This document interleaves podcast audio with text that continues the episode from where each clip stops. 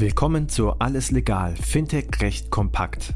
Payment and Banking und Paytech Law verpassen dir jeden Mittwoch Einblicke zu Rechtsthemen aus der Welt von Payments, Banking, Krypto und Co. Viel Spaß mit der heutigen Episode mit Peter Frei und unserer Gastgeberin Christina Casala. Eine neue Ausgabe, alles legal, Fintech recht kompakt, heute wieder mit Peter Frei aus München. Ich stelle ihn einfach nicht mehr vor, weil in den vergangenen zwei Monaten haben wir schon viel miteinander gepodcastet, auch aus einem guten Grund. Äh, ja, also die EU-Kommission hat ja Ende Juni Vorschläge für eine neue PSD3 gemacht und die PSR. Wir haben schon über ganz viele Themen gesprochen. Worüber wir noch nicht gesprochen haben, Peter, ist die PSD2 wurde ja nun schon heftigst kritisiert und wir wollen jetzt mal darüber sprechen, wo die Verbesserungen gerade auch bei manchen Begrifflichkeiten in der PSD3 sind. Unter anderem wurde meines Wissens die Definition für den Begriff Zahlungskonto überarbeitet. Ja, hallo Christina. In der Tat, also das ist auch ein Punkt gewesen für die Überarbeitung der PSD2. Wir müssen die Begriffe schärfen. Die haben bisher zu viel Auslegungsspielraum für die nationalen Aufsichtsbehörden zugelassen. Und ein Begriff, das ist gerade gesagt, der auch überarbeitet worden ist, ist der Begriff äh, des äh, Zahlungskontos.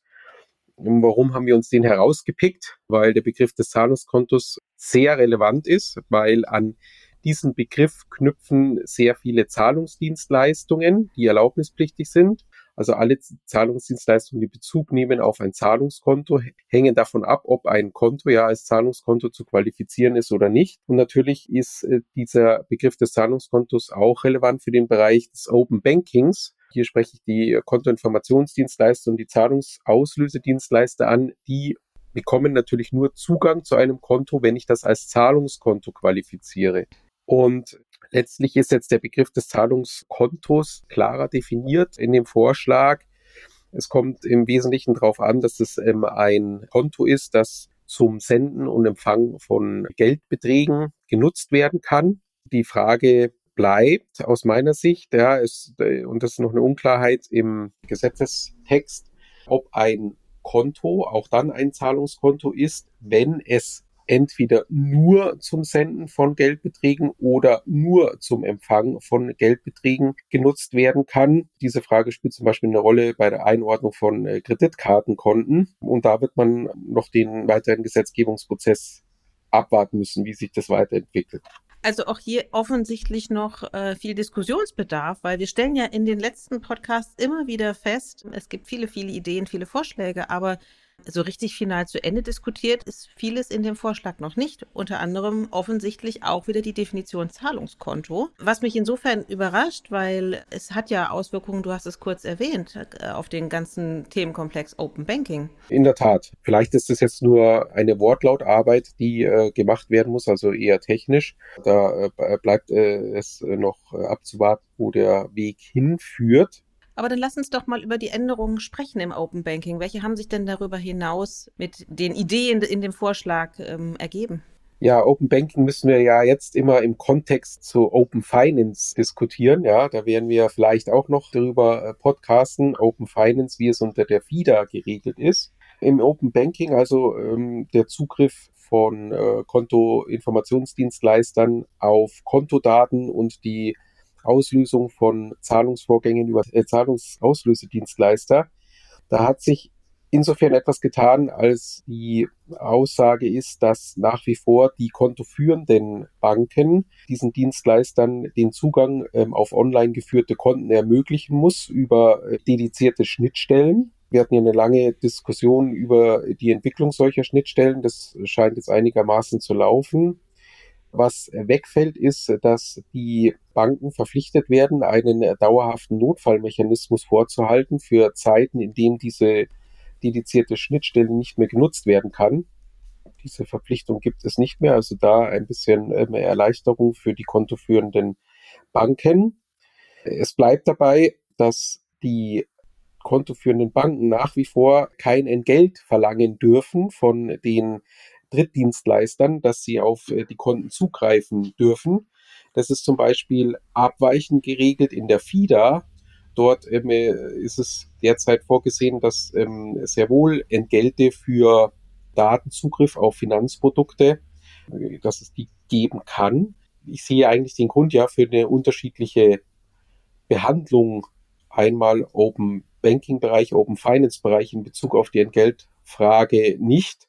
Das ist ja eher, sage ich mal, eine politische Entscheidung. Ja, da wird man schauen müssen, ob sich da noch etwas tut in die eine oder andere Richtung. Weiterer wichtiger Punkt, aber auch das treffen wir wieder im Bereich Open Finance. Es soll jetzt ein sogenanntes Permission Dashboard geben. Das ist äh, ein Tool, das die kontoführende Bank dem Kontoinhaber zur Verfügung stellen muss. Und über dieses Tool kann er sehen, welchen welchem Kontoinformationsdienstleister und welchem Zahlungsauslösedienstleister der Kunde die Berechtigung erteilt hat, auf sein Konto zuzugreifen. Und er kann über dieses Tool diese Zugriffsberechtigungen, die er erteilt hat, und äh, verwalten. Zum Beispiel, indem er äh, über das Tool diese Berechtigungen wieder entzieht. Und wir hatten ja schon in einem der vorhergehenden Podcasts darüber diskutiert, ob das eine gute Idee ist oder nicht oder ähm, ob das zu einer Überforderung des Kunden führt. Und da hat mir ja schon gesagt, naja, wenn der äh, Kunde jetzt bei jeder seiner kontoführenden Banken wieder ein einzelnes Dashboard hat, und er muss dann über zehn Dashboards schauen, um äh, zu wissen, wem er alles Berechtigung eingeräumt hat, auf seine Konten zu, äh, zu äh, greifen. Dann ist es eine Frage, ob das jetzt wirklich eine Erleichterung für den Kunden ist oder ob man sich nicht lieber darüber Gedanken machen sollte, eher auch dieses Dashboard irgendwie zu zentralisieren.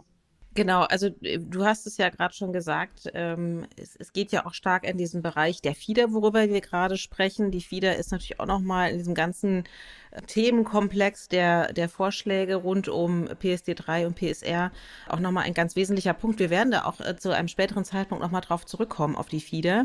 Aber da nimmt ja das Thema Dashboard auch einen ganz großen Stellenwert ein. Und meines Wissens, also weiß nicht, wahrscheinlich ist es bei dir ähnlich, aber über dieses Dashboard wird viel diskutiert, weil es einfach doch noch gefühlt nicht ganz zu Ende gedacht ist. Ja, aber es ist doch ein, ein, ein wesentlicher, äh, ja, ein, ein großer Punkt in diesen ganzen Vorschlägen. Absolut, also das sehe ich auch so. Das ist halt ein, etwas ganz Neues. Ja, da, es gibt kein regulatorisches Vorbild für dieses Tool bisher in dem Bereich und da wird man einfach schauen müssen. Ja, ist das der derzeitige Vorschlag, ist der völlig zu Ende gedacht, ist der praktikabel? Und da wird es natürlich sicherlich auch noch wertvoll sein, welchen Input der Gesetzgeber aus den Konsultationen bekommt, die ja noch stattfinden ne, und ob es da irgendwelche Weiterentwicklungen oder sinnvolle Gedankengänge gibt, äh, die dazu führen, dass diese Regelungen zum Dashboard nochmal ähm, aufgegriffen werden. Na, mich äh, würde vor allen Dingen auch mal interessieren hinsichtlich, also wir kommen ja gleich sicherlich noch auch auf das Thema äh, Kundenauthentifizierung im Bereich Änderung äh, Open Finance. Aber auch da hat ja jeder Bank so seine, seine eigenen Lösungen für gefunden. Und ob es dann eben auch bei dem Dashboard wieder ähnlich sein wird, dass jede Bank so ihr, ihre eigene Lösung findet, dann hat man nicht nur zehn weitere Dashboards, sondern auch noch zehn verschiedene Lösungen. In der Tat, das kann passieren, ja. PSD3, PSR, die sind ja technologieneutral, wie äh, die bisherigen Vorgänger auch. Äh, das ist natürlich gut. Auf der anderen Seite äh, führt das tatsächlich zu einer Fragmentierung oder ist das Risiko einer Fragmentierung auf technischer Ebene sehr hoch. Wie schwer sich die Industrie tut, gemeinsame Standards zu entwickeln für Schnittstellen, das haben wir ja gesehen im Zusammenhang mit äh, dem Kontozugang für Kontoinformationsdienstleister. Die Frage ist, ob ähm, hier ja wieder Ähnliches passiert und der Kunde halt dann mit sehr, sehr vielen unterschiedlichen technischen Lösungen konfrontiert wird.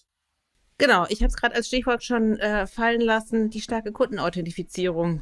Auch da gibt es Änderungen, meines Wissens. Bei der ähm, starken Kundenauthentifizierung ist es äh, so, dass, äh, das ist sogar als eine Erleichterung, ja, dass der Kontoinformationsdienstleister sich nur beim erstmaligen Zugriff auf das Konto äh, zu identifizieren hat und danach äh, nur alle äh, 180 Tage. Das ist heute etwas strenger reguliert. Da gibt es eine Erleichterung. Bei der SCA gibt es natürlich aber auch Änderungen, ja, die die Zahlungsdienstleister aus meiner Sicht vor Herausforderungen stellen wird. Die EU hat sich nämlich auf die Fahne geschrieben, die Gruppe der sogenannten vulnerablen Zahlungsdienstnutzer stärker zu schützen.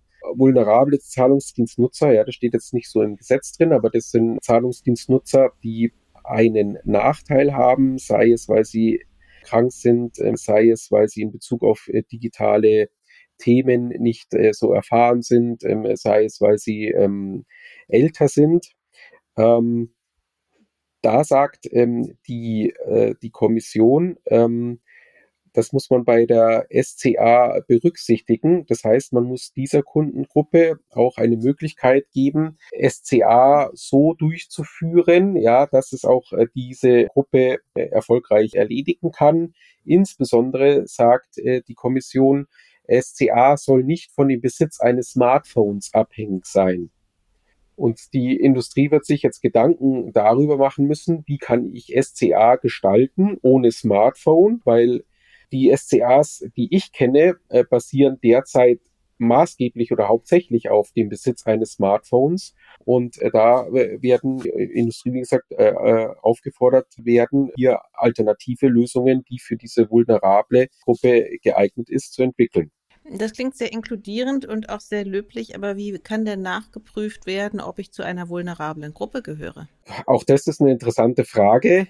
Also letztlich wird es wahrscheinlich so sein, dass du solche Tools, SCA-Tools vorhalten musst, ja, und jeder, der möchte, könnte diese oder kann diese Tools auch in Anspruch nehmen, ohne dass er nachweist, dass er zu einer vulnerablen Gruppe gehört. Ich tue mir äh, schwer, mir das anders vorzustellen, weil wie sollst du nachweisen, dass du jetzt geringe digitale Kenntnisse hast und daher genau diesen SCA-Weg benötigst?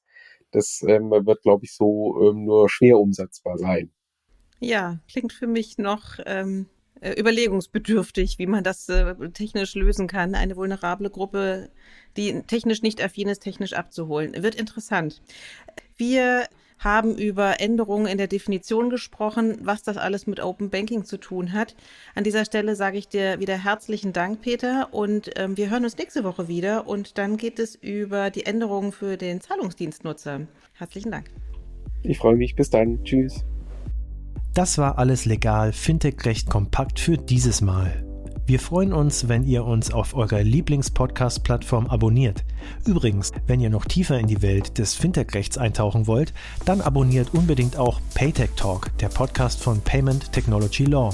Dort steigen unsere Experten noch deutlich tiefer in komplexe Materien ein. Viel Spaß dabei und bis zum nächsten Mal bei Alles Legal, Fintech Recht kompakt.